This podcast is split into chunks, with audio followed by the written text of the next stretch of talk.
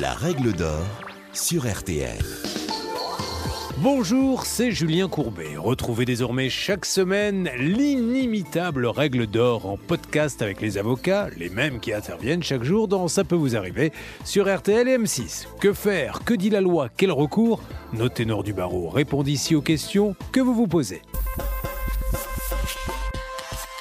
Vous ne vous voyez pas passer des heures à attendre sur le quai de la gare ou à l'arrêt dans un wagon. Et pourtant, tout fidèle usager de la SNCF peut y aller de son anecdote sur des retards ou des annulations. Mais ce que l'on sait moins, c'est que des recours existent pour se faire dédommager. Des recours que vous rappelle ici Maître Blanche Grandvilliers. En Europe, les droits des voyageurs ferroviaires sont régis par un règlement de 2007 qui impose aux entreprises des obligations minimales d'indemnisation qui, en réalité, sont limitées à des remboursements du prix du billet.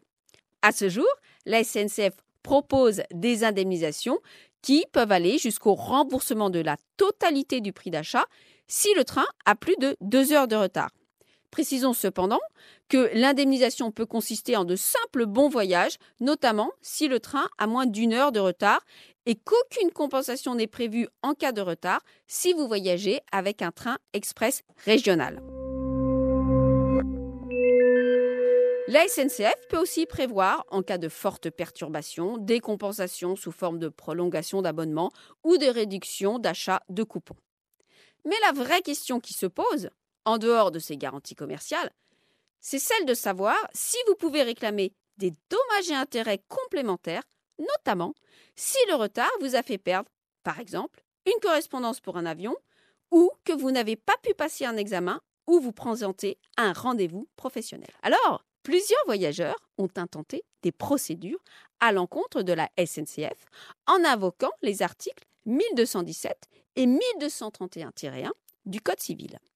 Et nous avons certaines décisions qui ont fait droit à ces demandes et notamment un tribunal qui a accordé à un avocat qui n'avait donc pas pu assister à la plaidoirie de son client. Plusieurs voyageurs ont intenté des procédures à l'encontre de la SNCF à la suite de retards importants de leur train. On a notamment un avocat qui a réussi à obtenir du tribunal une indemnisation jusqu'à 2000 euros puisqu'il n'a pas pu assister son client à cause du retard du train qui a eu plus de 4 heures de retard. Le transporteur ferroviaire a saisi la Cour de cassation. Le 26 septembre 2012, elle a donné tort au tribunal en considérant que le dommage invoqué n'était pas prévisible lors de la conclusion du contrat de transport. Pour la haute juridiction, le seul dommage prévisible, eh bien, c'était le prix du billet et elle a donc cassé la décision du tribunal. Donc, cette position de la Cour de cassation permet finalement aux transporteurs ferroviaires d'écarter toutes les demandes des voyageurs furieux dont le voyage est inutile mais qui ne peuvent espérer obtenir que le remboursement du prix du billet qui leur est déjà accordé à titre commercial par la SNCF. Alors, sur le principe, on doit admettre avec la Cour de cassation que seul le dommage prévisible, seul le dommage direct doit être indemnisé. Mais on peut regretter que la Cour de cassation aille finalement trop loin en considérant qu'aucun des préjudices invoqués par le voyageur n'est suffisamment direct pour permettre une indemnisation. Et pourtant, c'est bien le retard du train qui a entraîné le dommage, lequel peut être de ne pas pouvoir assister son client à la plaidoirie, ou encore de rater une correspondance, de rater son avion, ou de rater un autre rendez-vous professionnel.